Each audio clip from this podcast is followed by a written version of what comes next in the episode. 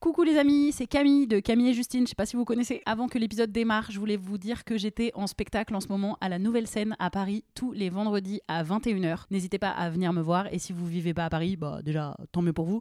Et vous pouvez aussi venir me voir en tournée. J'annonce toutes mes dates sur mon compte Insta. Donc vous pouvez aller checker ça. Merci, bisous et bon épisode. In the market for investment-worthy bags, watches, and fine jewelry, Rebag is the answer.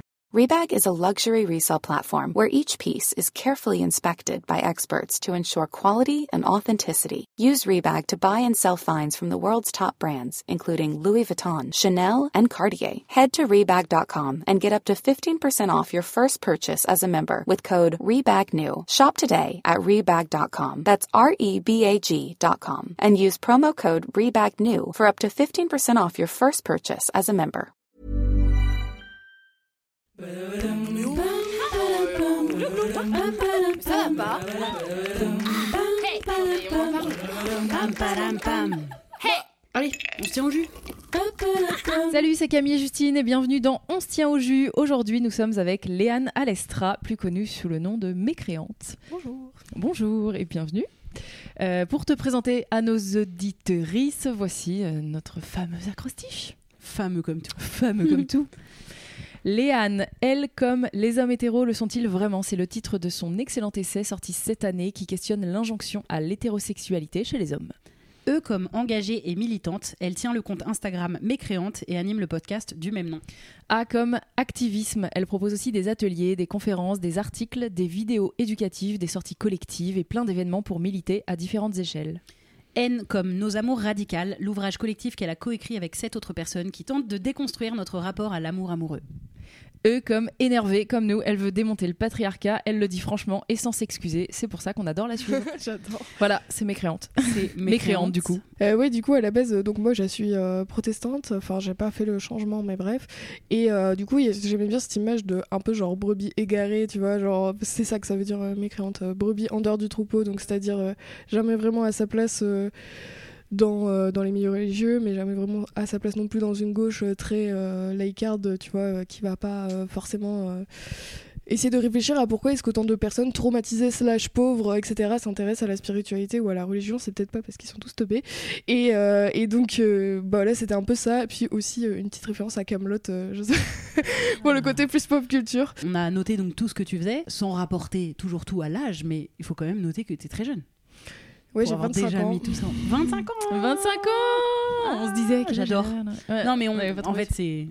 Je trouve ça quand même important de le noter, non pas pour dire euh, Oh, c'est fou de faire tout ça à ton âge, même si en vrai c'est fou, mais c'est aussi un peu rassurant. On se dit, bon, effectivement, il y a la nouvelle génération. Je parle comme une vieille Qui prend débarque. les- qui prend les Et choses d'ailleurs, t'es main. toujours en études en ce moment Euh, bah là, j'ai juste mon M2, euh, mon mémoire de M2 à rendre. Sinon, j'ai j'ai fini euh, tout le reste. Mais avec le livre, du coup, j'ai rendu en décalé mon mémoire. Donc, euh, je suis en train de d'écrire le mémoire de M2 là. Voilà. Ok. Sur les- 2 Euh, de genre, du coup, à Paris 8. Voilà. Et Mm. avant, j'ai fait du design, rien à voir, euh, mais qui m'a, ça m'a bien servi pour euh, mes créantes euh, de maîtriser tout ce qui est charte graphique, logo, Ah bah oui. euh, site internet, tout ça. Genre. pratique. voilà. Ouais. Oui, d'ailleurs, c'est vrai que ton compte. Insta est très beau. Merci. Ça se voit, qu'il y a une petite patte artistique derrière. Toi, t'aimes bien. Moi, j'aime bien. J'aime bien. J'arrive plus cliente. facilement à regarder quand, quand c'est joli. Alors que Mm. pourtant, il- tout le monde n'a pas les aptitudes effectivement à rendre du contenu joli et ça peut être tout à fait intéressant. Mais Je vais plutôt aller vers le joli. Et du coup, tu, tu vas au master d'études de genre parce que euh, ça t'intéresse, ça te, t'as la petite flamme en toi déjà, ou c'est parce que tu te, tu te retrouves dans un master comme ça que ça développe euh, ton indignation, ton antipatriarcalisme? Patriarcat, hein Ton an- Oui, mais ton antipatriarcat, ça Ouais. il manque un. Ouais, j'entends. Euh, non, en fait, j'avais déjà mes créantes depuis euh, un an et moi, ça faisait genre 5-6 ans que je lisais des trucs dans mon coin. Et du coup, j'ai repris des études de genre euh, à Paris 8 pour continuer à me former sur ces questions-là. Et en plus, j'écrivais euh, mon livre en parallèle, donc c'était génial parce que j'avais une question, je pouvais aller voir un prof. voilà. et, et du coup, j'ai réussi à faire valoir déjà mes travaux, ce qui m'a permis de rentrer directement en master, en M1. Ok, donc c'est donc. Et, et- et qu'est-ce qui a fait naître en toi la, la colère? La flamme féministe. peut-être soit il y a quelque chose, soit c'est plein de, plein de choses, hein, mais. euh, Est-ce Euh, que toi, t'as un déclic, quelque chose? Ouais, bah, il y a eu plusieurs étapes. Euh, La première, bah, j'ai vécu des violences euh, sexuelles au lycée. Et, euh, et donc, j'ai eu un an de déni. Puis après, j'en ai parlé à une responsable du lycée, euh, l'aumônière d'ailleurs. Euh, et du coup, là, j'ai un peu compris que c'était grave parce que c'était la première un peu à écouter. Puis ensuite, euh, du coup, genre, je suis tombée sur un directeur du lycée horrible qui m'a fait tous les trucs qu'on imagine, genre en mode est-ce que j'avais bu, est-ce que. nan, nan, nan, bref, combien de mecs j'avais. Avec, euh, avec combien de mecs j'avais couché, etc. Enfin, vraiment le, le truc. Est-ce que ta jupe était trop courte Ouais, non, mais c'était vraiment ça. Et du coup, genre là, j'ai compris qu'il y avait un truc un peu systémique. euh, Je veux dire, parce qu'en plus, il était en mode n'en parle pas à la presse, parce que j'étais pas la seule, il y avait une dizaine de filles. Enfin, bon, bref, voilà. Il n'a jamais rien eu, un spoiler alerte. euh, C'était un, famille de- un mec de bonne famille, etc. Trop étonnant, d'habitude, auteurs. Un bon Voilà. père de famille, comme Voilà. euh, Un bon fils de famille, Ouais, du coup. Ouais. Donc là, j'ai compris qu'il y avait un truc qui allait pas. Et moi, j'avais, j'étais déjà euh, gaucho dans l'âme depuis que j'avais, genre, euh, depuis l'enfance. Ça aide. Et après, euh, bah, j'ai commencé à lire pour essayer vraiment d'avoir des, des réponses en fait, pour essayer de comprendre et tout ce qui se jouait. Et ensuite, euh, moi, ce qui m'a fait vriller, c'était vraiment, euh, enfin, vriller de j'ai envie d'avoir mon espace pour m'exprimer, pour essayer de répondre à toutes ces phrases à la con que j'entends, mais en essayant de creuser un petit peu, pour que vraiment les gens qui se posent des questions puissent y répondre, pour ensuite être plus solides sur leur sur leurs pieds, quoi, euh, pour militer. Et donc ça, c'était avec euh, l'affaire Polanski, du coup, où là, ça m'a vraiment fait péter un plomb parce qu'en fait, euh, du coup, je voyais ce que les gens disaient euh, dans Quand mon ça entourage. revient sur le devant de la scène, Ouais, où Ça, c'était quand? César, Pour moi, c'était il y a pas si longtemps, ah mais en fait, c'était il y a déjà un moment. Quand Adèle Haenel, elle dit on se lève et on se casse, Ouais, c'est ça ça. commence à, C'est ce moment-là. à dater un peu. Ouais, c'est c'est avant vrai. Covid, non? 2019, je crois. Il y a avant et après Covid. Non, mais ça doit être 2019, 2019, ouais. ouais. 2020, Je- ouais. Donc t'étais très jeune. Ouais, non, mais du coup, c'est c'est vrai que là, j'ai un peu pété un câble, notamment où je voyais mon ancienne euh, coach sportif qui, du coup, prenait vachement la défense de Polanski alors qu'elle a des enfants et des ados, tu vois, à charge. Mm. Et je me dis, qu'est-ce qui arrivera le jour où ce sera quelqu'un qu'elle aime bien euh, qui va être accusé? Mm. Enfin, tu vois, il y avait un peu un truc comme ça qui me faisait péter un câble de voir à quel point les gens s'exprimaient sur cette affaire sans rien connaître et en déclarant que toutes les plaignantes ou potentielles victimes étaient euh, forcément coupables par défaut sans rien Mm. connaître, sans même savoir qu'il était recherché par Interpol et tout. Donc euh, Ouais. là, j'étais vraiment en mode. euh, Et aussi, il y avait toutes les meufs de ma classe qui avaient vécu des violences sexistes et sexuelles qui, à ce moment-là, se sont mis en arrêt maladie. Et là, je me suis vraiment rendu compte que l'actualité. de à l'école? Ouais, à- Genre elles ont pris de. parce qu'on était en master, du coup, on était tout le Ah. temps en contrat pro. Tu vois, donc on avait moitié entreprise, moitié donc elles ont. Ouais, elles ont vraiment. Mais en mode un- acte de rébellion? Non, acte de désespoir parce qu'en fait, l'actualité, Ah. les. les- Ah, ah, Ouais, voilà, c'est ça. acte commun de. euh, Non, non. Ah, Non, Ah, c'est juste que ça Bah, les coup, a mis fait, trop ça dans le mal, devient quoi. un acte commun. ouais, mais Ouais. bon. De, on est plusieurs à Oui. réagir comme ça, mais oui, ça, Oui, ça ok. leur a Ça retourné les a le genre, Ouais, ouais, ouais. Bah oui. C'est là que tu te rends compte que l'actualité a vraiment un impact sur la santé Ah, mentale ouais. des personnes concernées, quoi. Ouais. Donc voilà, c'est un peu euh, ça le point de départ. Tu parlais, enfin, je sais pas si tu veux approfondir le sujet ou pas, mais juste, euh, c'est- un truc, je sais pas si on l'a trop abordé encore dans le podcast, mais tu parlais de déni d'un an après violence sexuelle. C'est un truc qu'on entend souvent euh, chez les victimes d'agressions sexuelles, euh, diverses et variées. Euh, et je trouve qu'il y a beaucoup de gens qui savent pas de quoi il s'agit, et, et ça pourrait vraiment aider euh, de comprendre. euh, pourquoi euh, une victime porte plainte cinq ans après ou ne parle pas pendant des Mhm. années ou ne se prononce pas pendant des mois et pourquoi elle s'est réveillée plus tard et euh, je me rends compte que même dans mon entourage un peu proche, quand j'essaye d'expliquer cette euh, notion, ça, ça, ça rentre pas. Et donc quand tu dis déni, tu parles d'amnésie post-traumatique ou, ou pas? Ou c'est deux choses différentes? Je pense euh, un peu les deux. Enfin, moi, c'était compliqué parce que déjà, donc, euh, la personne était dans ma classe, donc du coup, je l'avais au quotidien avec moi. Et ensuite, c'était une période où j'étais déjà en grande vulnérabilité parce que j'avais des gros problèmes familiaux, ce que du coup, en plus, le prédateur euh, savait et, et a joué dessus, tu vois.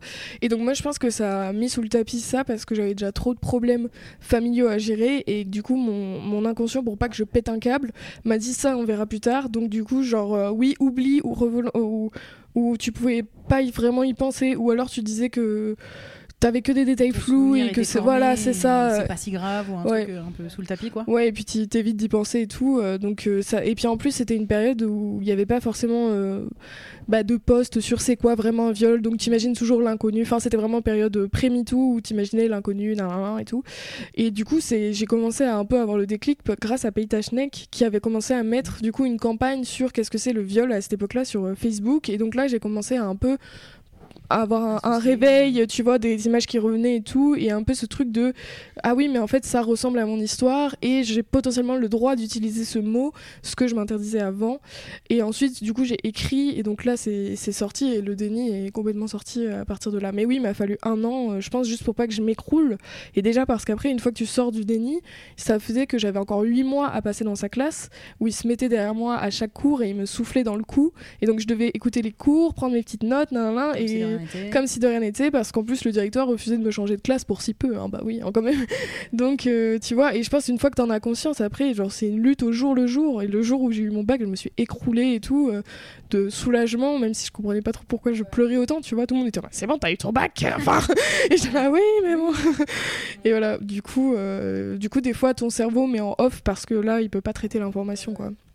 Voilà. Mais il faut savoir que c'est très mauvais. Plus t'attends pour, euh, pour prendre soin de te réparer et pour prendre soin de tes traumas, plus ça risque d'avoir des séquelles à vie. Et ça, les gens ne savent pas forcément. On parle beaucoup des conséquences euh, psychologiques, mais il y a aussi tout un tas de conséquences physiques, de maladies euh, inflammatoires. voilà, exactement. Et qui créent énormément de problèmes de santé, quoi. Donc c'est très grave, il faut vraiment essayer de, de prendre ça en charge. ouais, si mais plus on prendra effectivement au sérieux le le concept d'agression sexuelle et de viol, enfin de tout le monde quoi. Euh, plus euh, plus les victimes euh, auront la possibilité de parler plus tôt effectivement mm. parce que là juste quand tu es dans une situation comme la tienne c'est une situation tellement commune malheureusement d'être dans un cas de, bah, pression sociale où, les, ouais où les enfin ouais les gens n'y croient pas les gens minimisent les gens enfin ne prennent pas en considération et es juste là à rester dans ton dans ta peine solo quoi. Enfin bref c'est voilà, faut s'informer.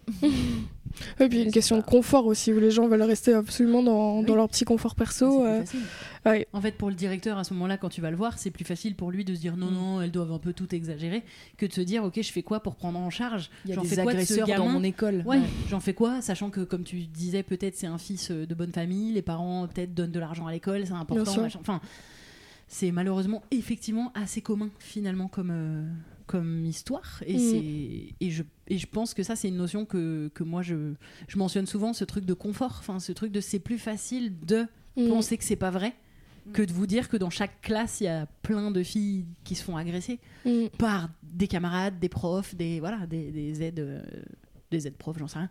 Mais c'est beaucoup plus facile de se dire qu'il n'y en a pas. Parce que sinon, ça veut dire qu'il faut régler le problème. ça arrange rien du tout. Mais c'est plus facile pour les, gens à titre individuel. nombreux parents d'enfants qui ne croient pas leur euh, bah, l'inceste euh, qui, Ou le, vivent de l'inceste. C'est genre hyper euh, hyper courant de ne pas croire ça parce que le l'intolérable parce que c'est intolérable. en plus ça devient intolérable quand c'est sur ton enfant donc tu te dis mais je peux pas prendre en charge cette info puisque mm. en fait sinon ça veut dire que mon enfant a subi un truc j'ai pas réussi à le protéger donc toi en, en tant qu'être humain que parent t'es détruit c'est intolérable et c'est plus facile de dire. C'est pas. Mais c'est catastrophique, hein, bien évidemment. Ouais. bien évidemment. Ambiance, euh, ambiance vandale, euh, danse devant. Ambiance scandale, danse de vandale, c'est pas ça Ah oui, ambiance scandale, la chaleur. Euh, et tu parlais de que tu étais protestante, donc religieuse, enfin pratiquante. Que, comment tu as mélangé les deux? Ou est-ce qu'aujourd'hui tu t'es éloignée de la religion? Ou est-ce que tu arrives à mixer? Parce que c'est vrai que c'est pas toujours évident de mixer féminisme euh, et religion, forcément, de, historiquement, de tout ce qu'on connaît des religions, de la manière dont elles sont créées. Toi, c'est deux choses qui sont encore présentes pour toi ou t'as fait un espèce de rejet?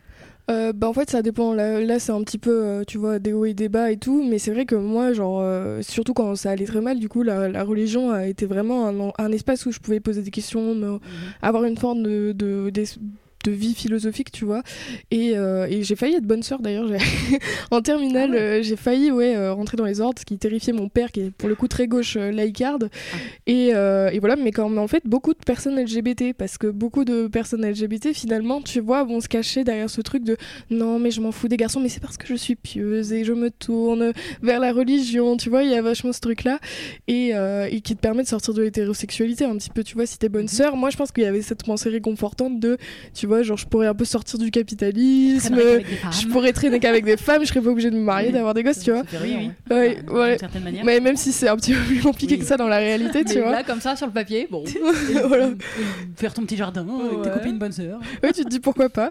Donc bon, après, euh, j'ai changé de voix, mais, euh, mais en fait, euh, surtout, ce qui m'avait vachement sauvé, c'était un endroit qui s'appelle Thésée, qui est plutôt, qui est plutôt gaucho d'ailleurs, et qui, du coup, sous, sous son toit, t'as des protestants, des orthodoxes et des cathos, et t'as aussi euh, beaucoup de réfugiés euh, de toutes les confessions, musulmans et tout. Euh, Thésée, c'est une communauté qui est, qui est en Bourgogne, je crois.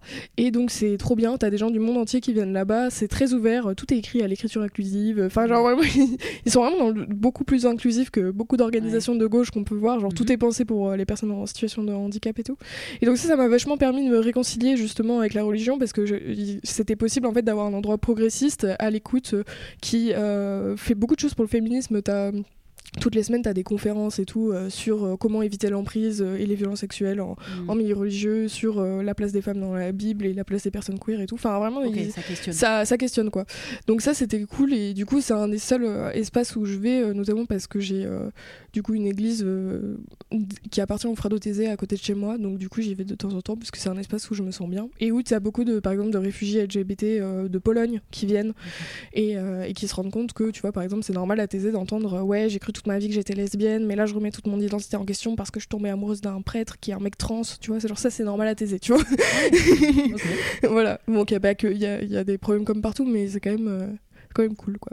Donc voilà, il, ex- il, existe, il existe, pardon, aussi euh, des endroits euh, où la religion peut être progressiste, même si c'est minoritaire. euh, et Ouais, voilà. c'est possible de vivre sereinement un- une foi dans, euh, dans un engagement progressiste et féministe et antipatriarcal et tout ça. Ouais. N'en déplaise aux fachos, c'est possible. oui, c'est possible. voilà. Merci pour cette petite parenthèse que c'est ouais, l'aspect religieux. C'est c'est- nous avec Justine, on est athées, donc euh, on a, on, on sait pas trop, mais c'est vrai que ça questionne toujours parce que les fondements des textes religieux sont toujours problématiques parce qu'ils ont été écrits à l'ancienne par des bonhommes. Concrètement, enfin si je puis me permettre. hein. Puis surtout, t'as des, t'as des, vraiment des problèmes de, de comment ça a été traduit, comment c'est Bah oui. interprété, Oui, genre, mais, mais sur absolument tout. Tu peux Mhm. tout relire. euh, D'ailleurs, euh, c'est un champ de- d'études qui s'appelle la théologie queer. Donc, t'as eu déjà la théologie de la libération. Donc, c'est-à-dire que en, en Amérique du Sud, pour ramener le communisme, euh, ça a été prêché à la messe, en fait, parce que là, il y Mhm. avait tout le monde, etc. Donc, on a inventé une théologie de la libération, donc une théologie communiste. Mais ensuite, t'avais euh, tout un mouvement antiraciste qui était en mode elle est incomplète parce que vous prenez pas en compte le racisme. Ensuite, le- la théologie féministe, Mm. puis la théologie queer qui a rassemblé tout ça. Oui, c'est des relectures, Et, euh, exactement. sachant que ça a été traduit, passé de main en main, etc. Et Donc ça existe pour tous les grands textes religieux. Voilà, et donc euh, je le cite d'ailleurs dans mon livre et j'en parle un peu de la, la théologie queer euh, qui s'axe du coup sur la théologie de la libération. Et donc c'est très intéressant et ça t'apprend plein de choses, notamment, et c'est pas une blague, que Jésus était gay. Voilà. Oui, c'est- c'est- c'est vrai, ça. Oui, c'est vrai que tu dis ça parce qu'il est entouré que par des mecs. Ouais, Euh, et puis parce qu'avec Jean, euh, avec Jean et. Ouh, Jésus, plus Jean égale cœur. égal, euh, égal, il a dit à Marie que c'était son mari. Voilà, donc euh, bon, c'est explicite quoi.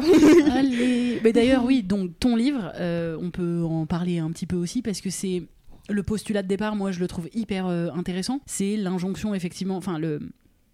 C'est étonnant de vivre dans un monde. On parle. Du monde là dans lequel nous on vit, par exemple en France maintenant, en 2023 et tout, mais de vivre dans un monde où on pousse euh, les hommes à être hétéros. On est encore euh, en train de sublimer l'hétérosexualité absolument envers et contre tout. Et parallèlement à ça, et paradoxalement, on on dit aux hommes eh, euh, restez entre hommes c'est trop bien les bromances les boys clubs euh, vos potes c'est plus important euh, enfin à la honte tu traînes avec des meufs alors que tu devrais traîner qu'avec des gars c'est beaucoup plus normal et c'est normal que vos mecs mesdames ils aient envie de sortir avec leurs potes etc donc en fait on, pousse se un truc tout nus tous ensemble dans, dans les vestiaires de foot. oui, voilà, par exemple, de, oui, mais de, de se faire des olives, euh, tout, tout- toutes les. Non, mais j'en sais rien, tout, tout le tintouin là, le jeu de la biscotte, que sais-je encore? Mais donc, c'est finalement hyper homo-érotique un peu. Ouais, c'est ça. fait- on élève les hommes dans une euh, détestation de tout ce qui est féminin, mais après on leur dit par contre, faut aimer absolument les femmes. Faut Ouais, c'est absolument ça. coucher avec des femmes. Et en plus, on leur dit d'être homophobe et en même temps de rester entre eux. C'est Parce que, de ouais. Mais parce que l'homophobie, pour moi, c'est du sexisme en fait. L'homophobie masculine. Oui, oui, ah bah oui, parce qu'il faut pas être pénétré. Oui. Et puis même euh, de base, comme euh, si tu as lu le livre, tu, tu le vois, c'était euh, vraiment cette idée que euh, le péché originel d'Ève et d'Adam, on le porte en nous. Donc Ouais. le péché d'Ève, c'est le fait de séduire les hommes, et le péché d'Adam, c'est celui qui, qui se retrouve dans les hommes, donc c'est celui de pas contrôler ses De érections. céder à la tentation. Voilà, et de ne pas Ouh. contrôler ses érections, du Oui, coup. C'était sa marque du péché. Donc, du coup, euh, c'est comme ça que, in fine, tu vois, siècle après siècle, l'homophobie est née de ce truc de bah, si t'es un homme et que tu séduis un homme, tu as en toi le péché d'Ève. Donc, tu es une femme. Donc, du coup, tu n'es pas un homme. Donc, c'est chétane, tu vois. Et, et c'est pour ça que c'est vraiment lié au sexisme euh, de façon euh, même Mhm. historique, tu vois. Et, euh, et ça, je trouve ça intéressant parce que, en fait, quand tu te penches un peu sur tout ce qui est LGBTophobie, tu te rends compte que c'est imbriqué dans le régime de l'hétérosexualité et dans le sexisme. C'est pour ça qu'il peut pas y avoir d'un côté les combats LGBT, de l'autre le féminisme. En fait, c'est imbriqué, quoi. Évidemment. Et je vais te poser la question, euh, peut-être une question un une peu question chiante. co, une question Une la non, pas question du tout. coquine. Elle est pas du tout coquine. Elle est pas coquine pour un sou. Non, mais c'est un peu évident. Mais est-ce qu'il y a des hommes hétéros qui lisent ton livre? Oui. Tu, tu sais ou pas? Enfin, je veux dire, comment on a des retours là-dessus? Parce que évidemment, moi, je le lis. Bah, je me dis trop bien. C'est un postulat auquel j'avais déjà un peu réfléchi. Enfin, c'est ça m'intéresse. Mais en fait, si, enfin, ce qui est intéressant, c'est aussi que à un moment, les hommes cis hétéros lisent ce genre d'ouvrage pour se questionner. Et- mais pas forcément ceux qui étaient déjà d'accord. Mais est-ce qu'il y a des gens qui t'ont dit ah, ça m'a un peu bousculé dans ma façon de penser? Ouais, ouais. Mais souvent, qui, ça a été offert euh, par une meuf de leur entourage, on va pas se mentir. Voilà. Mais. euh, C'est nous l'argent. Euh, non, mais comme les gens qui nous écrivent et qui nous disent j'ai, euh, euh, grâce à ma meuf, je regarde même les gens qui Eh les rares mecs qui nous arrêtent dans la rue nous disent euh, oui ma meuf elle m'a m'a dit de regarder Ah. ton contenu c'est cool j'ai appris plein de choses ils vont pas de même hein. Mais après, pour moi, tu vois, c'est comme euh, si t'écris sur la bourgeoisie, est-ce que vraiment euh, la vie de Bernard Arnault sur ton livre, c'est le plus important Euh, Pas sûr, mais moi, le livre s'adresse vraiment à tout le monde parce que du coup, bah, il questionne bah, la domination masculine, mais du coup, on a tous un, et toutes un rapport à ça, puisqu'on se construit en miroir ou en opposition à la domination. Mais tu vois, les, ce qui va être valorisé dans la, société, ça nous traverse euh, tous. Et donc euh, ça, c'était intéressant. Je m'adresse pas forcément aux hommes euh, cis. Et d'ailleurs, je trouve que c'est un move qu'il faut avoir tout le temps. Parce qu'en fait, les mecs, ils ne respectent absolument pas la pédagogie féminine. Tout simplement parce qu'ils ont eu leur mère qui les a élevés, une professeure des écoles qui les a élevés, l'infirmière qui les a élevés. Donc en fait, euh, tout le travail de care des femmes, ils le prennent pour un dû. Et pour eux, ça n'a pas de valeur dans une société capitaliste où euh, ce qui a de la valeur est payant, marchand, et il faut aller le chercher, tu vois.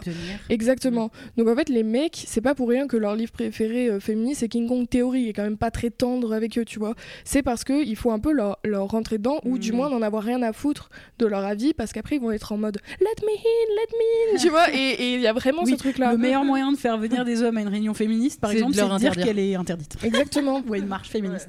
Eh les gars, vous êtes tout le temps, tout le temps interdits de toutes les marches féministes. tellement tellement d'ego.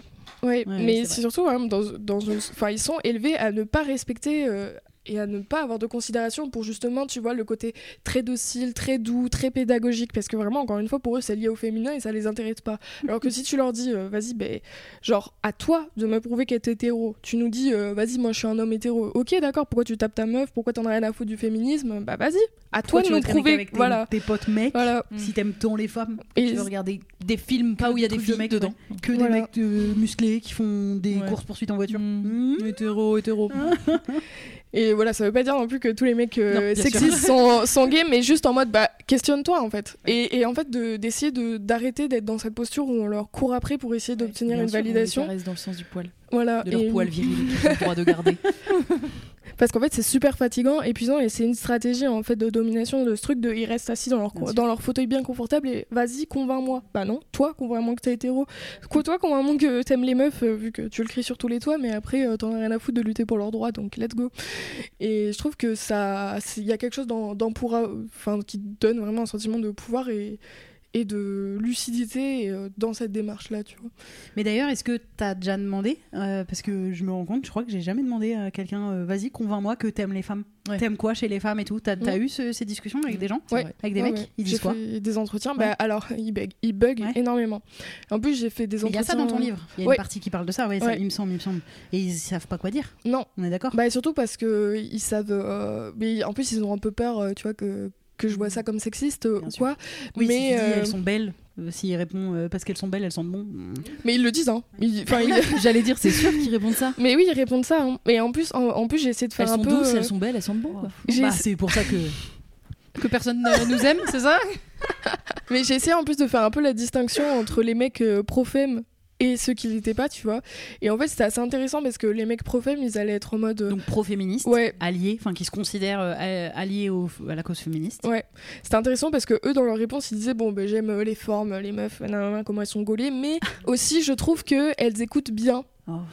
Elles sont vachement attentives, on peut avoir des vraies discussions. Donc ce qu'ils aimaient bien, c'était d'avoir un travail de care gratuit, Bien une sûr. psychologue euh, euh, gratos pour eux.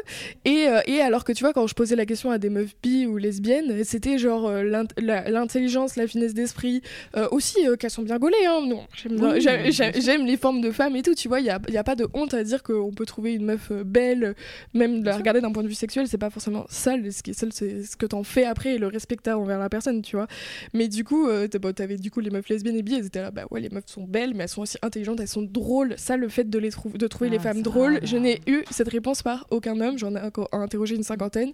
Et chez les meufs, c'était vraiment un des trucs qui ressortait le plus. Donc c'était assez marrant, en fait, euh, de, tu vois, il y avait ce truc de d'un côté, je vois pas les genres. Et en même temps, je vois juste qu'elles sont bonnes. Et euh, en même temps, je sais pas quoi dire de plus. Tu vois, il y avait pas cette- cet intérêt en fait pour euh, comment les femmes peuvent développer, je sais pas, des stratégies, une forme d'humour par résistance, tu vois, au patriarcat qui peut être particulière et séduisante. Ça, c'était une des considérations qui n'étaient absolument pas présentes, euh, malheureusement. Et en vrai, quand on lit ton livre, du coup, on ressent un peu de pitié, de tristesse pour ces mecs-là, en se disant, mais bon sang, mais ils se coupent de tellement de trucs méga intéressants. En fait, à vouloir traîner que entre mecs, c'est pas que les mecs sont pas intéressants, mais juste, ils se coupent de, de la beauté, de, de, de l'esprit féminin. Après, là, c'est extrêmement genré, évidemment, en vrai, le spectre est plus large que ça. On n'est pas Mm. femme ou homme, enfin, on est. C'est plus fluide, mais globalement, je- vraiment, quand tu, tu réfléchis à ça, tu te dis, mais donc, en tout cas pour les, les mecs basiques, qui sont éduqués dans la, la haine et le rejet de tout ce qui est féminin, ils se coupent de tellement de choses. Ils se coupent de, de réfléchir à comment ils s'habillent, de mettre une petite crème, de prendre soin d'eux, de réfléchir, de parler de leurs sentiments, de de- d'avoir plein d'amis de, de, de genres différents et de pouvoir avoir des types de conversations différentes. Et artistiquement, ils se privent de, artistiquement, ils se privent, ils se privent de plein de films, de plein de séries, parce qu'il y a que des meufs sur la vignette, quoi. C'est vraiment genre, oui. bah non, ça doit être pour les filles, du coup ça m'intéresse pas, mais qui te dit que c'est pas intéressant C'est ça. Enfin, Ouais, mais de tant de choses et de, de tant de, de richesse de ce que peut apporter le genre opposé, enfin, que, ce que tu imagines être le genre opposé à toi. Ils se privent de tant de choses et nous, Alors au nous, on s'en final, priverait bien de bah oui, mais non. Bah, maintenant, on fait un, nous, on commence à faire un rejet parce qu'on a compris que l'homme en tant que système était un problème et était notre euh, notre prédateur. Donc, on, on- évidemment, nous, féministes, radicales et en colère, on s'en éloigne un peu, mais à la base, nous, on grandit au contraire dans l'adoration Ouais. de ce qui est masculin. Dans euh, c'est trop stylé d'avoir que des amis mecs, c'est trop stylé de traîner avec des mecs, c'est euh, pas grave d'être un garçon manqué, c'est un peu cool, enfin tu vois, de Mm. euh, t'es marrante pour une fille, enfin tu vois, de on, on- Ouais, d'être la seule qui est drôle dans la bande. Voilà. ouais. on grandit avec toute la pop culture comme, euh, qui était extrêmement masculine, faite, réalisée avec des hommes. Viril. Et du coup, on grandit avec, en fait, finalement, la richesse de prendre ce qui est bien dans le masculin, ce qui est pas bien aussi, hein, malheureusement, on le subit, et, euh, et tout ce qui est bien dans le féminin. Enfin, nous, en grandissant, on se rend compte qu'on aime trop traîner. Enfin, moi, en tout cas, je vais parler en, en mon nom, mais c'est un truc partagé, je crois, par pas mal de mes potes. C'est j'aime autant traîner avec des mecs qu'avec des meufs. Enfin, j'apprécie, je, je trouve plein de choses chez les hommes et chez les femmes. Et eux, ils se coupent de tout ça, en fait. Mais je trouve que c'est important euh, de quand même euh, nuancer sur euh, les différents types de masculinité, j'en parle dans le livre, parce que dans le Boys Club, il n'y a pas tous les hommes, et ça c'est intéressant de comprendre qu'il y a une compétition où les hommes vont se séparer euh, des femmes et les dénigrer entre eux, peu importe qui ils sont, des fois ils vont trouver des complicités, tu vois, tu peux avoir euh, des fois des mecs d'extrême droite qui vont s'arranger avec des mascus euh, noirs par exemple, et d'un coup ils vont trouver un terrain d'entente, alors que le reste de l'année ils vont s'éclater, mais la priorité de classe d'hommes des fois va l'emporter sur... sur le racisme, tu vois, euh, c'est petit point comme ça que tu le vois, mais du coup, tu as genre la masculinité hégémonique, donc là, c'est les hommes les plus valorisés, hommes blancs, hétéros, cis, bourgeois, etc. Ensuite, tu as la masculinité complice, donc eux, ils rentrent pas vraiment dans euh, le, le package complet, mais ils pensent pouvoir arriver à être intégrés dans le boys club s'ils lèchent euh, les, les bottes de ceux qui sont dans le boys club, tu vois. Donc ils vont être complices et entretenir euh, le système. Ensuite, tu as les masculinités subordonnées, donc là, ça va être par exemple un mec gay racisé ou un mec euh, en situation de handicap, etc. Donc lui, il est pas dans le boys club et il grandit un peu dans le ressentiment de je suis dans cette classe homme mais qui ne me reconnaît pas vraiment, mais je ne suis pas non plus une femme, etc. Et tu as ensuite les masculinités marginalisées, donc là qui peuvent où la virilité peut être vue comme une menace, un danger et n'est pas du tout un atout. Donc par exemple un, un mec euh, noir sans papier qui euh, habite euh, sous les pompes, bah là par exemple on voit que euh, il va être en plus présenté contre- comme une menace contre les femmes blanches et il ne tire pas les avantages du patriarcat. Donc ça c'est intéressant de voir que dans le boys club c'est aussi un noyau dur et que euh, on est conditionné à essayer de s'intégrer à l'hégémonie alors qu'en fait le système est un peu plus compliqué euh, que ça dans sa globalité quoi. Et c'est possible de dire non. Voilà. Et c'est possible quand on est, notamment là, par rapport à tes- ton classement, dès la deuxième, c'est-à-dire Mm. dès les masculinités, t'as dit. euh, Complice. complice, c'est possible d'arrêter d'être complice en fait. Oui. C'est aussi en ça où je trouve. euh, évidemment que t'as raison et je pense qu'il faut pas qu'on qu'on fasse des ouvrages ou des créations à destination des hommes tout le temps parce que de toute façon ils nous lisent pas. Mm. Mais dans l'idée, Ouais. Ce serait pas mal que ça puisse atteindre non pas les, la masculinité hégémonique comme tu disais si je fais un livre sur la bourgeoisie que Bernard Arnault lise euh, je pense que ça sert à rien c'est foutu Mm. enfin lui il est de l'autre côté qu'est-ce qu'on va faire de lui? Mais il y a peut-être des gens voilà qui sont dans un espèce d'entre-deux. Nous, on dit souvent ça. C'est souvent ces gens-là qu'on a envie d'atteindre. Nous, les fachos à l'extrême droite ou les gros mascus, on les atteindra jamais, on s'en fout. euh, ils vont camper sur leur position. Pff, ils vont pas nous lire, ils vont pas nous prendre au sérieux de toute façon. Mais les gens tu qui veux pas sont- faire un débat avec Julien Rochdy comme tout le monde nous demande? Non, mais je vois pas l'intérêt. Même juste pour le numéro qui ferait, lui, il ferait son numéro. Et en fait, même si au fond, il pense pas ça, il va faire son show. Donc ça m'intéresse pas. En fait, je suis pas, sûr. je suis pas ton guignol. Je suis pas là pour que tu fasses ton show. Millions of people have lost weight with personalized plans from Noom, like Evan, who can't stand salads and still lost 50 pounds. Salads, generally, for most people, are the easy button, right? For me, that wasn't an option. I never really was a salad guy. That's just not who I am. But Noom worked for me. Get your personalized plan today at Noom.com. Real Noom user compensated to provide their story. In four weeks, the typical Noom user can expect to lose one to two pounds per week. Individual results may vary. Mais des gens, par contre, dans un entre-deux, qui sont complices. Et d'ailleurs, euh, ça me fait un petit peu penser au livre de Thomas Messias euh, sur, euh, qui s'appelle À l'écart de la meute, qui parle, lui, mais lui de son point de vue d'homme blanc, justement, qui a Mhm. voulu fort s'intégrer au Boys Club et qui a été dans, dans, la, du coup, dans la moquerie euh, véhémente envers les femmes pour s'intégrer au Boys Club. Et un jour, il dit Mais en fait, ça me va pas du tout, je suis Oui. malheureux. Et ben oui. Et du coup, il fait un demi-tour complet. Et non, en fait, il, il, il veut, il veut plus faire partie de ça. Mais carrément. Mais c'est oui, c'est super intéressant. Mais parce que effectivement, comme euh, le dit Thomas Messias dans son livre, il y a plein de mecs, tu vois, qui sont dans la, dans la masculinité complice, qui voient qu'il n'y a pas grand chose pour atteindre le boys club. Et du coup, ce qu'ils veulent, c'est pas renverser le patriarcat, eux, c'est enlever l'écart entre masculinité complice et masculinité hégémonique. Parce que ce qu'ils veulent, c'est être considérés et pas méprisés par les hommes tout en haut de la chaîne. Et du coup, c'est pour ça qu'il faut faire très attention avec plein de profèmes et tout, qui du coup sont des mecs souvent qui n'arrivent pas à s'inscrire dans dans la masculinité euh, hégémonique, mais par masculinité hégémonique, c'est genre Macron la masculinité hégémonique. C'est pas un mec qui va à la salle tous les Ouais, jours et sûr, tout.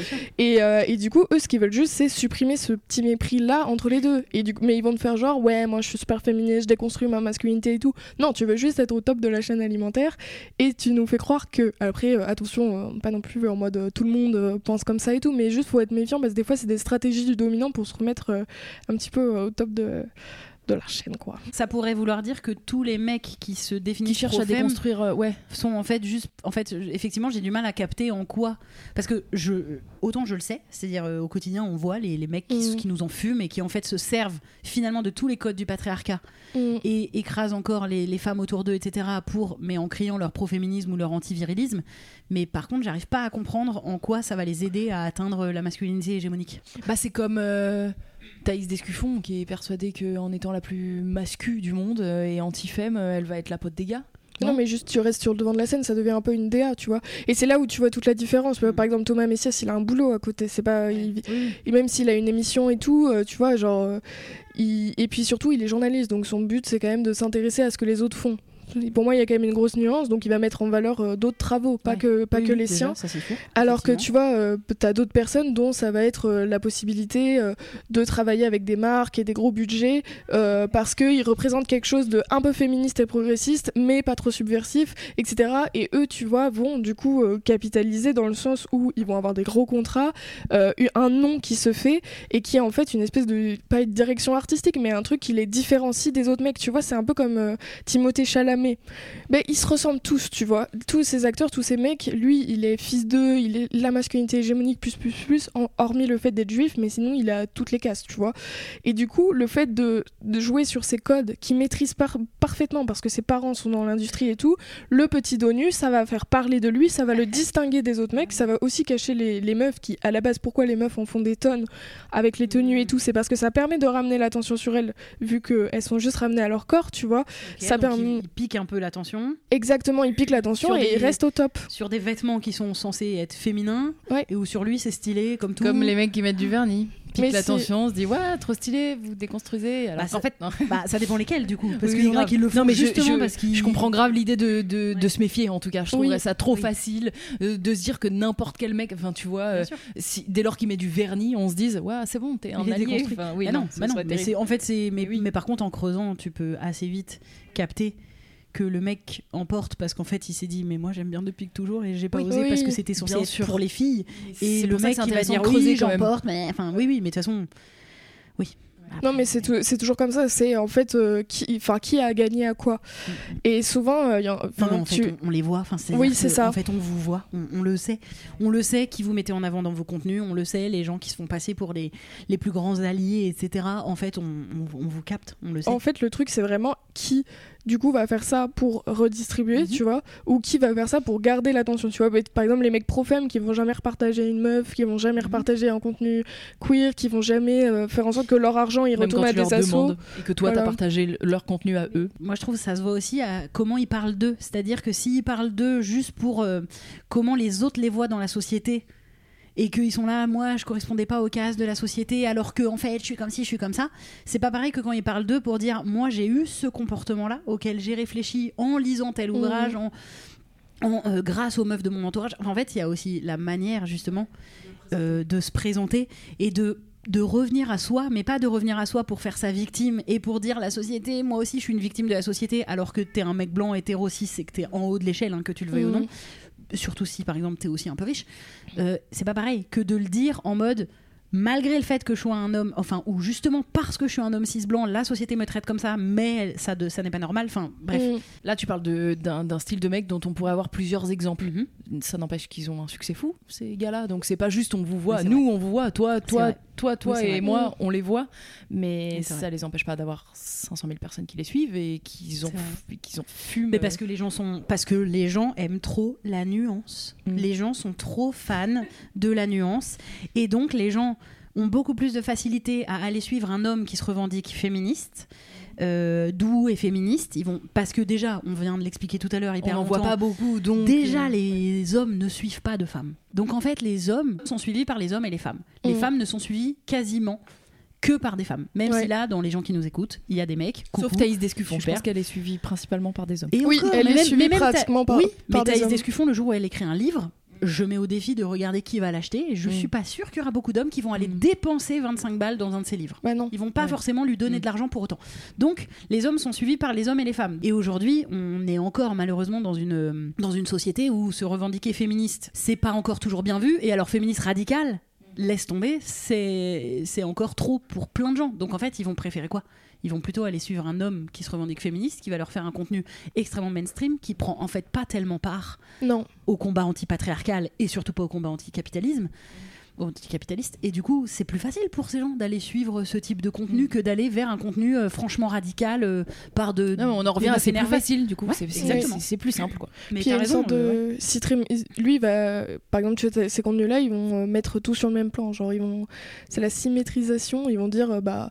euh, genre, les hommes aussi souffrent du patriarcat. Voilà. Et les femmes aussi. On Et- est tous main dans la main. Et on bah a voilà, tous intérêt la, à. la nuance Voilà. le- l'égal enfin en fait comme Oui. ça on, on est tous des humains merde non Mais bah c'est Alice Coffin qui dit très justement que euh, la neutralité, euh, c'est l'objectivité du dominant. Ah. Et ça, ça se retrouve euh, à fond, en fait. C'est exactement ça. on dit toujours la neutralité c'est être de droite c'est être réac Oui, c'est ça. Un média d'ailleurs qui en se présente média neutre. C'est Généralement, c'est qu'il média est pas réac. très neutre. Et puis en plus, c'est c'est une forme de sexisme ou LGBTophobie crasse que de croire que nous-mêmes, on n'est pas capable de nuance et que nous-mêmes, on est tous d'accord. On serait une entité où il y aurait une, une féministe sur Terre. non, en fait la une personne très trans nuancé et- aussi Oui, et qu'en plus, on n'est pas tous, tous d'accord parce qu'on a tous une manière de voir les Mm. choses, un prisme, une subjectivité, et que, croyez-moi, qu'on sait se critiquer entre nous, on sait débattre. euh, voilà, ne vous Bien inquiétez pas, la gauche, c'est peut-être sa spécialité. euh, Bah oui, parce que Les justement, gauches. mais parce que, Ouais, mais, les mais- gauches, ouais. mais en vrai, après on passera à autre chose, mais parce que c'est souvent euh, remis en, pointé du doigt ça, le fait que les féministes se tirent dans les pattes, que la gauche se tire dans les pattes.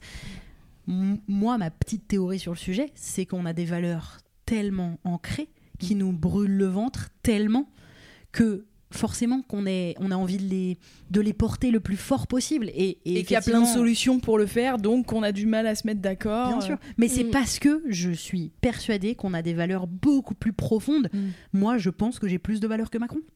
Enfin, de, pas de valeurs, euh, euh, pas de valeurs genre. Oh, on va Non, mais euh, je prendre veux dire- cette phrase, la Non, mais tu vois ce que Moi, je pense que j'ai plus de valeur que Macron.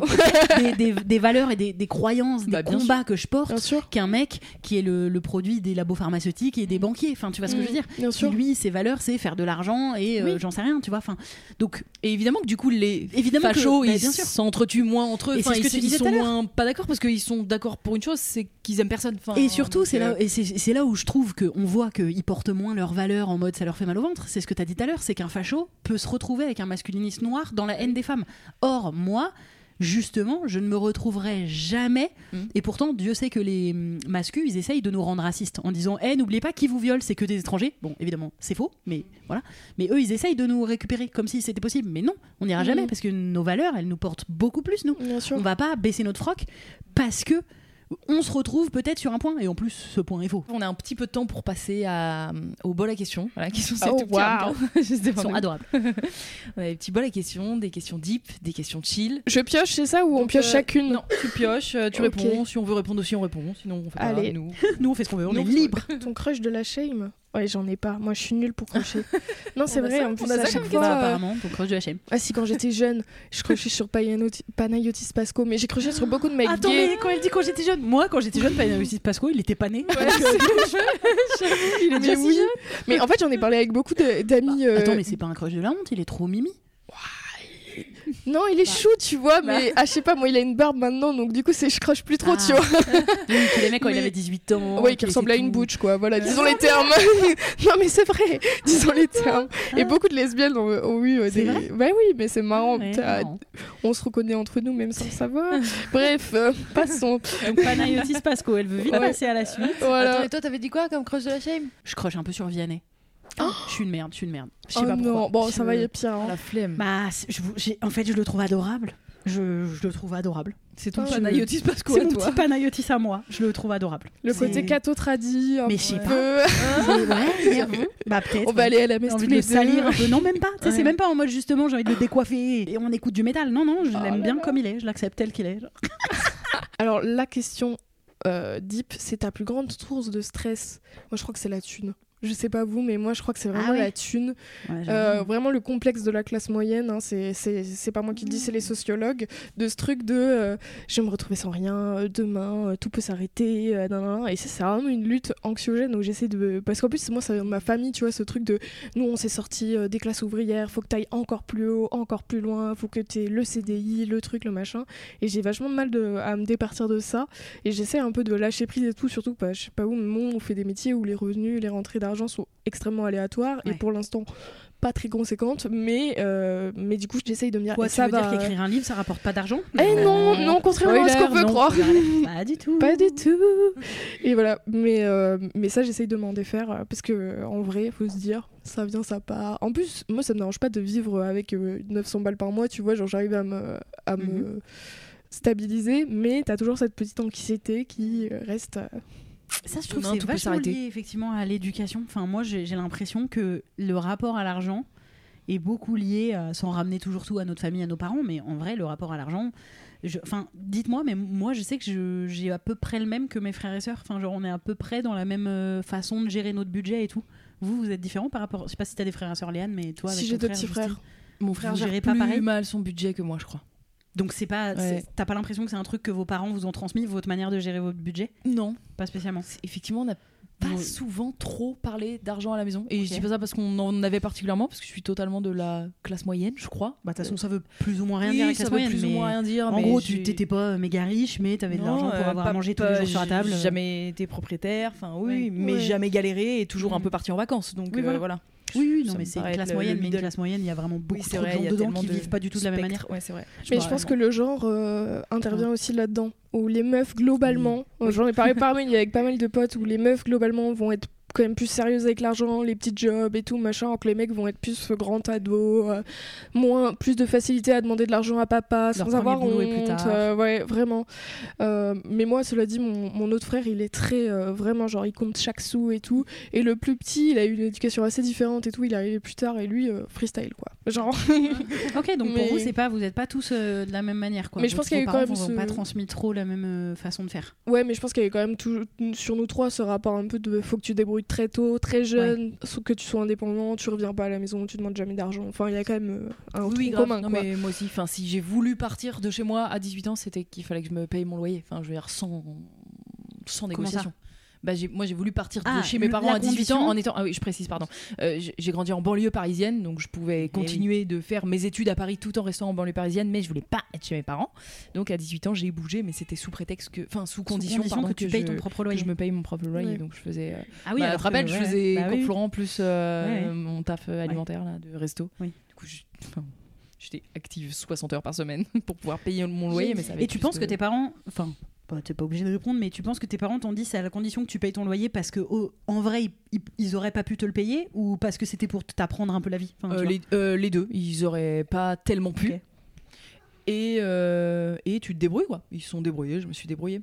Et surtout, c'est en fait, et surtout, il y avait vraiment un truc de, euh, de kiff et de confort d'aller à Paris en coloc avec mon pote Oui, à parce que 18 c'est ans. vrai que toi, Parce que moi, je pouvais vraiment oui, oui. rester chez, Oui. chez mes parents. Ce que mon frère a fait un petit peu plus longtemps et ce que, et ce que certains de mes potes ont fait euh, plus longtemps. euh, Enfin, tu vois, moi, Bah c'était. oui, en même temps. Minette, elle veut trop être sur nous là. Ouais. Elle passe de jambe en jambe. C'était à 20 chou. minutes de RER, quoi. Oui, je pouvais le gérer. Oui. Donc J'avais envie d'être. C'était mon choix, quoi. Mimi elle est parle bavarde. beaucoup, Minette, Elle est, elle bavarde. Elle est très bavarde mignonne. comme toi, elle a plein de trucs à dire sur le patriarcat. Non, mais j'adore.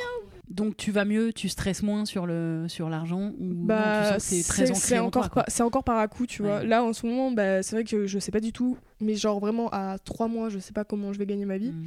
Du coup, mais j'essaye vraiment de lâcher prise et de de- d'essayer de, me dire que je trouve toujours une solution. Parce qu'en vrai, depuis que j'ai 18 ans, euh, pareil, j'ai plusieurs jobs, euh, j'ai remboursé mon prêt étudiant toute seule, enfin, je me débrouille, tu vois. Donc, euh, essayer de se faire confiance aussi, je pense qu'il y a un espèce de truc de tu vas t'en sortir, tu vas trouver des solutions, ne t'inquiète pas, quoi. Et Voilà, oui, mais ouais. Puis c'est vrai en plus que quand t'es lesbienne, t'as toujours ce truc de bah, ma meuf elle a beau travailler, elle est aussi précaire et en deux salaires de meuf, bah ça va, ça va moins vite. Et il y a un mec euh, pour de vrai qui m'a fait euh, bah, là parce qu'on lance des vidéos avec Manifesto 21 et j'ai un mec euh, qui me suivait depuis longtemps qui était venu à une rencontre à Lyon et qui m'a dit t'as besoin de quoi comme matos? Et il m'a livré le matos dont j'avais besoin. Donc ça c'est ça m'est arrivé quelques fois tu vois d'avoir des vrais alliés, des vrais mecs capables. Et en plus qu'il m'a dit tout de suite genre je veux pas que tu donnes mon nom ou que tu parles parce que je je enfin que tu que tu le mettes tu vois dans les remerciements ou quoi parce que euh, c'est ma façon de participer au truc et tu vois il y en- il y, en a quelques-uns mais du, à, à quoi tu les reconnais? À je me rends utile en fonction de tes besoins et pas je vais t'expliquer la vie pour ton projet Et je suis là en aide, le quoi. titre, euh, Et d'ailleurs, Mm. ça, me- ça me fait rebondir, mais on, l'a- on l'a sûrement déjà dit, mais je trouve il n'est pas de trop de le redire parce que donc il y a des hommes qui nous écoutent, il y a des hommes pro-femme, enfin des hommes alliés qui nous écoutent, des vrais en tout cas, qui se considèrent comme de vrais alliés et qui savent pas comment faire, comment aider, puisque faut pas prendre notre place, puisque faut pas marcher à notre place dans les manifs, bah donner de l'argent. Oui. On, on le- on le Bien dit, sûr. on le redira. C'est-à-dire, effectivement, ça passe par acheter des contenus euh, créés par des femmes, parce que ça va les faire les aider à vivre, euh, et pas forcément J.K. Rowling, parce que déjà, je pense qu'elle a pas besoin d'argent. Moi, en plus, j'ai pris l'exemple d'une transphobe, donc c'est une catastrophe. mais je veux dire, vous, enfin, tu vois, ça passe pas par acheter forcément les trucs des meufs les plus connues et, euh, et donner de l'argent à des assos, participer. Enfin, en fait, c'est aussi là où on voit une, une vérité Mm. dans comment tu peux agir à ton échelle. Bah, si tu as des moyens, donne de l'argent à des assos, euh, fais des dons, fais des et vraiment ce sera tout à fait utile. Mm. Beaucoup plus que si tu veux euh, crier un slogan à notre place pendant une manif. Oui, clairement. voilà. Et Euh, puis après, faire les tâches ingrates aussi, pouvoir donner un coup de main, euh, je sais pas si ou vous savez enfants, coder, voilà. euh, de, Ah oui, oui, c'est de vrai, proposer des, services, euh, des services, ou voilà, mais du coup, mettre euh, Oui, à profit des compétences qui te mettent pas sur le devant de la scène. Je pense que c'est ça, de la même façon, euh, où c'est valable pour toutes les causes, quoi. Bien sûr. Eh bien, nous approchons de la fin du podcast, mais avant de se séparer, on va quand même prendre un petit temps pour se faire des petites recommandations ou des attention, ne regardez surtout pas ça, c'est nul. Euh, C'est l'inverse de c'est recommandation. l'inverse de recommandations que j'ai trouvé. Euh, voilà, d'une œuvre quelconque, euh, un, un podcast, Un un, une livre, une expo, chanson, un expo, livre, un album, quoi que ce soit qui t'aurait fait kiffer ou pas kiffer dernièrement et dont tu t'aurait fait des émotions Et le temps que tu réfléchisses, si tu veux. Ouais, je vais prendre mon portable parce que Ouais, je retiens pas les quelque noms. chose Euh, je peux commencer Comme ça, je m'énerve un petit coup et après on passe à la suite. Voilà. Euh, ce week-end, j'étais pas méga en forme, voilà, ça arrive des fois, je sais pas, en mode meilleur mood et tout. Je me dis, bon, je vais aller au cinéma. J'avais plein de films qui me donnaient envie et je me dis, bah, je vais aller voir un film plutôt joyeux où je sais que je vais un peu me marrer, ça va être léger, ça va être cool. Donc, je vais voir le dernier film de Toledano et Nakash qui s'appelle Une année difficile. Ouais. Bon, bah, je vais faire un petit jeu de mots. J'ai passé un moment difficile devant ce film, hein, vraiment. Euh, bon, si vous les connaissez, euh, Toledano et Nakash, c'est ceux qu'on fait Nos Jours Heureux, qui est un de mes films cultes sur les colonies de vacances. C'est ceux qu'on fait euh, Intouchable ou Hors Mm. Norme euh, récemment, euh, qui parlait du, des autistes. Enfin, du, de- Il était bien hors norme, non? Bah, Dans mes souvenirs, il est bien. Après, je suis pas concernée par le sujet, donc je ne sais pas si les personnes concernées trouve Ouais. qu'il est bien. Mais en tout cas, moi, j'avais plutôt bien J'avais l'impression qu'il était bien reçu. mais- Et je crois qu'il était bien reçu et qu'ils Mm. étaient plutôt bien renseignés. Ouais. Et là, ce qui est fou, c'est que donc dans une année difficile, ils mettent en parallèle deux gars qui sont surendettés, donc euh, un peu la classe, euh, classe populaire euh, D'une trentaine d'années, n'est-ce sortir. Bon, c'est Pio Marmaille et Jonathan Cohen, donc ils ont plutôt Donc, 45 plutôt. piges, mais ils ont 40 ans. Non, quoi. mais c'est ça aussi qui m'a étonné dans le pitch, euh, qu'il- qu'il soit si vieux. Bref. Non, ils ont 40 piges. Bah Ouais. non, surendettés, c'est plutôt des. Ah, c'est pas des jeunes, euh, enfin des militants écolos? Non, c'est eux, c'est deux mecs de la euh, surendettés Mhm. qui font du coup que des magouilles, qui doivent de l'argent à tout le monde et tout. Et parallèlement à ça, du coup, ils rencontrent une jeune femme militante, enfin, euh, militante écolo. Mhm. Comme ils la trouvent belle ils- et qu'il y a de la bière gratuite aux réunions de militants écolos, et ben ils vont euh, aller faire semblant d'être des militants écolos. Donc Oui. voilà. Tu te dis, bah intéressant de parler du militantisme écolo euh, aujourd'hui. Ah, malheureusement, ils en parlent de la manière où ils ont tous des pseudos absurdes. Ils s'appellent Cactus, Quinoa, vraiment cette blague internet, Antilope et Pom Pom. Euh, ils mangent des chips de navets périmés euh, dans leurs apéros ou des carottes crues. Enfin, vraiment, il y a absolument. Ils ont euh, tous des grands appartements haussmanniens. En fait, c'est des ségolènes euh, qui ont euh, euh, un peu un passe-temps de bourgeoise de d'être écolo en, en mytho. Elle a un appartement En des. Elle s'est juste dit euh, je vais me débarrasser de tous les meubles pour faire de l'anticonsommation et du coup ça soit par terre chez elle pour manger les carottes crues. Enfin, c'est bien simple. C'est le cliché boomer de ce que ta grand-mère pense qu'un militant écolo est. Voilà. Enfin ta grand-mère, je dis un- un- ou ton oncle ou j'en sais rien. Tu vois, ton oncle. Oui, oui, ma grand-mère, ma grand-mère. Ou toi, par exemple, ta grand-mère. Donc c'est uniquement ce cliché-là. On n'ira jamais vraiment plus loin. euh, voilà. Et parallèlement C'est pas à ce ça- cliché. Attends, juste pour être sûr, Mm. c'est pas les deux mecs de 40 piges surendettés qui apportent ce cliché. C'est ils Non, non. arrivent. Ils et arrivent. C'est comme ça. C'est comme ça. Et c'est comme ça. le- Et donc c'est hilarant. C'est hilarant parce que c'est comme ça. Alors ils font quand même des actions. C'est euh, c'est calqué un peu, je crois, sur soulève- euh, Extinction Rebellion ou les Ouais. soulèvements de la Terre. C'est un peu calqué sur ça, mais donc ils font des, de vraies actions. Mais euh, entremêlés, enfin déjà c'est tout mélangé. Dans leurs actions, à chaque fois les flics sont d'une gentillesse inouïe, ce qui est quand même Évidemment. impensable quand tu sais comment en fait les militants écolos sont traités. Là, aujourd'hui, à l'heure où on tourne ce podcast, hier, il y a eu euh, une action. euh, Ce week-end, ouais. ce week-end, pardon, il y a eu euh, l'action contre l'autoroute A69 euh, qui a été euh, victime de répression policière euh, énorme. Donc voilà, c'est un peu bizarre de- de- d'avoir en plus une présence policière et, douce. Enfin, tu vois, c'est Mm. trop curieux. Et en plus de ça, c'est-à-dire que ça ne traite pas l'aspect écologique. je trouve ça d'un danger absolu en 2023 de prendre le temps de parler de ça dans un film, mais de le faire pour uniquement se moquer quand on Mm. sait que on va crever, enfin Mm. que c'est vraiment Mm. dangereux comme tout. Et parallèlement à ça, tu te dis bon bah au moins ils ont peut-être creusé le sujet des surendettés qui sont effectivement peut-être des gens qui n'ont pas le temps de s'intéresser à l'écologie parce qu'ils doivent payer leur fin de mois. Non, pas du tout. Non, mais C'est pas creusé. C'est uniquement décrit comme euh, Ah, toi aussi, ah oui, t'as eu le, le cercle vicieux de euh, tu fais un premier prêt à la conso, un deuxième prêt à la conso, puis un troisième pour rembourser, puis après pour rembourser tes prêts, t'as taxé de l'argent à ta famille. Oui, ah ouais, moi aussi. Super. Donc on n'a pas d'empathie pour eux. C'est moi je trouve le film euh, catastrophique. J'ai pas du tout passé un bon moment, je ne me suis pas du tout détendue. Les gens ont ri dans la salle, mais on rit parce que le gars s'appelait Quinoa. Vraiment, je me suis dit putain, on rit encore de cette blague, c'est terrifiant. C'est un peu le qu'est-ce qu'on a fait au bon Dieu pour moi de l'écologie. je te disais. Voilà, c'est ça, Euh, effectivement. Donc je suis extrêmement déçue. Je trouve que flemme. et du coup, en fait, je reviendrai par rapport à ce qu'on disait tout à l'heure dans le podcast. Pour moi, c'est un, c'est un film qui se veut neutre, tu sais, qui prend pas trop Mhm. parti. Bah, du coup, c'est juste un film extrêmement réac, de boomer total. Et je trouve ça dangereux de faire ça en 2023. Ça me bute. Bah, franchement, c'est me même pas qui se veut neutre hein, de vouloir nommer tous ces personnages écolos, quinoa et compagnie. C'est pas neutre, c'est plutôt appuyé sur le. c'est un peu des bouffons, lol. Mais ça se voit. En fait, ce qui me gave, c'est qu'ils se sont pas renseignés. Et moi, à un moment Ouais. où en fait l'incompétence masculine, ça me gave. Ouais, c'est C'est-à-dire que en vraiment, fait. c'est deux hommes qui se sont dit on n'a pas besoin d'être renseignés, on va juste faire un film et ça va suffire. Et je c'est médiocre. Mais en fait, c'est ça, c'est qu'en plus, ils sont pas drôles, Tu ils vu sont lourds. Non, mais je vois très bien les- euh, quel genre de truc c'est. Et tu vois, genre, tu te dis, mais il y a tellement de gens qui ont pas de budget Ouais. et qui ont des idées Ouais. de ouf, mais même des idées pour critiquer les écolos ou les féministes. Moi, il y a pas de souci.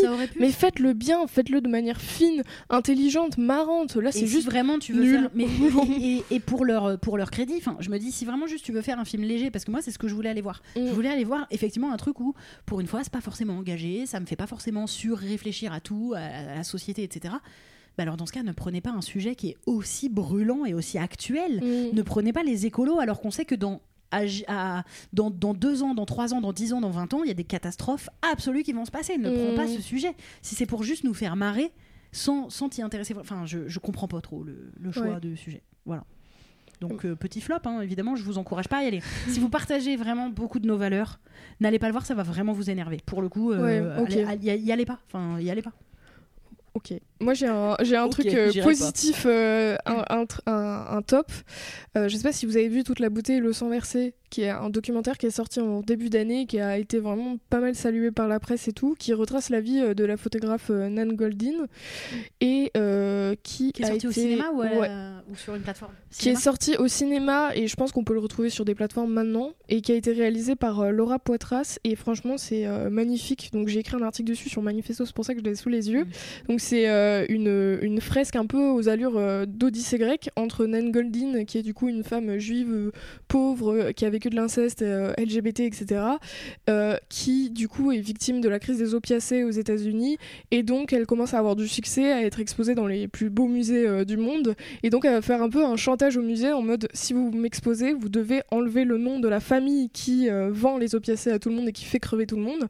Et donc en gros, t'as t'as vraiment son combat qui est suivi entre une meuf qui représente vraiment genre euh, David vs Goliath, eux où t'as jamais accès à leur intimité, où ils sont derrière des bureaux avec euh, 50 avocats pour les gérer, etc. Et comment elle, elle maintient son combat. Ça aborde plein de choses, ça aborde comment elle s'inspire du VIH, dans- enfin de la lutte contre le VIH dans sa propre lutte parce qu'elle a vu beaucoup de ses amis mourir euh, à cette période-là. Donc on n'est pas épargné. Il y a violence masculine, euh, violence conjugale, inceste. Euh, euh, t'as genre Que VIH, opiacés. Enfin t'as vraiment pas Oui, que oui, du fun, bon, mais ce c'est beau. tu vas voir C'est quand tu- ouais et c'est vraiment beau. Tu pleures et tu tu, ressors euh, quand même euh, avec plein d'espoir. Enfin je sais pas, il y a un truc vraiment magnifique dans, dans, dans ce documentaire. Franchement regardez-le. C'est un petit bijou, une vraie œuvre d'art. Donc euh, franchement c'est vous Le allez passer un moment. C'est ouais c'est magnifique et, euh, et c'est très beau et on voit ses photos au fur et à mesure. On découvre son travail et sa vie. Donc voilà vraiment une tu vas pas nous spoiler, pépite. tu vas pas nous dire si elle a gagné ou pas. Je vous dis pas, mais franchement, c'est un. Bah après, il suffit d'aller sur C'est une histoire Wikipédia, vraie, hein, c'est une histoire vraie. euh, ouais. Et aussi en top, euh, un ouvrage d'une copine, mais c'est vraiment parce qu'il est bien, qui va sortir en novembre, qui s'appelle euh, Drag, et euh, qui a un livre, euh, de, un beau livre. Donc je pense qu'il va sortir à, peu près quand l'épisode va sortir, et il est immense. Donc c'est le premier truc. c'est un super beau cadeau de Noël parce que du coup, tu as des magnifiques images qui retracent l'histoire des drags et pas que des drag queens, des drag queer, des drag kings, des différents mouvements à l'intérieur du drag. Donc le drag horrifique, par exemple, dont on entend peu parler, donc tout avec la réflexion sur les monstres, etc. Et du coup, c'est, il a été écrit par Apolline Bazin, qui est euh, cofondatrice de Manifesto 21, euh, le média dans, dans lequel je, je suis. Et elle a vraiment fait tout un travail de recherche historique euh, euh, très appuyé, quoi. Donc c'est à la fois, non mais C'est à la fois un très bel objet à poser sur sa table, tu vois, et en même temps, t'as une vraie histoire du drag qui t'est racontée, ce qui est, il y a pas forme, de, en fait. voilà, et il y a pas de livre comme ça actuellement en France. Parce que j'ai vu que Nikki Doll, la présentatrice de Drag Ouais. Race, elle sortait un livre aussi, Reine. euh, Ouais. là. Mais du coup, qui est que sur les drag queens. Mais euh, Ju- Justement, j'ai cru voir que c'était sur les Queen, King et, et tout. En- Et tout. de ce que j'ai regardé, en Ouais. tout cas, toutes les interviews, c'était que des drag Ok, d'accord. Ok, Voilà. cool. Bon, bah. Bon, après, il sera pas trop Mais après, en, en fait, oui, voilà, c'est- ça, c'est qu'il y en a tellement peu que c'est vraiment chouette qu'il y en ait deux. Ouais, c'est clair. Mais je vous recommande comme cadeau de Noël, euh, c'est vraiment Mm. chouette à faire et à se faire offrir. Voilà. Trop, trop bien. Euh, moi, un mini top pour finir, euh, qui est vraiment euh, pas dans, dans, dans ces moods-là, c'est un petit manga que j'ai découvert qui s'appelle Le magasin. euh, pardon, le vendeur du magasin de vélo, en fait, parce que ça me tend un peu que ça s'appelle le vendeur du magasin de vélo et non pas le vendeur de vélo. Bref, et, euh, et voilà, c'est un, un petit manga trop mimi, un peu euh, rom-com. A un nom, j'oublie tout le temps, Socho, je crois. Ok, Jojo. trop chouette. Shoujo. Shoujo. Un peu euh, les mangas pour les filles, je mets des Mm. guillemets. Mm. Euh, et Bah oui, euh, c'est comme ça que c'est classé. ouais, ouais, c'est comme shonen, c'est pour les garçons, les ouais, shoujo pour les exactement. Exactement. Et euh, donc voilà, bah, c'est un nouveau, je crois, vu qu'il y a que deux tomes, et j'ai lu les deux tomes là en, en deux secondes ce week-end, et c'est Hmm. trop bien, c'est tout doux, c'est une petite histoire de love et qui est, qui est pas trop problématique, donc c'est cool. Parce que dans les mangas, il peut y avoir des histoires de love très problématiques, ce qui m'empêche pas euh, de, de les lire et de kiffer et d'être un peu genre euh, paradoxal euh, Mm. dans mon féminisme dans ces moments-là. Mais là, c'est vraiment une petite euh, histoire de love trop, trop mimi. Trop chouette. Voilà. Bon, ben en Eh tout ben, cas, merci, merci Léane beaucoup, c'était trop d'être chouette. d'être Grave, venue partager avec nous euh, ce moment. Et tu as un podcast aussi disponible sur toutes les plateformes audio. Ouais, qui se transforme maintenant du coup en documentaire euh, sur YouTube. Donc du coup, c'est sur la chaîne de Manifesto 21 Ok, que ça bien. se passe. Après, le son sera extrait et mis sur le podcast de Mécréante.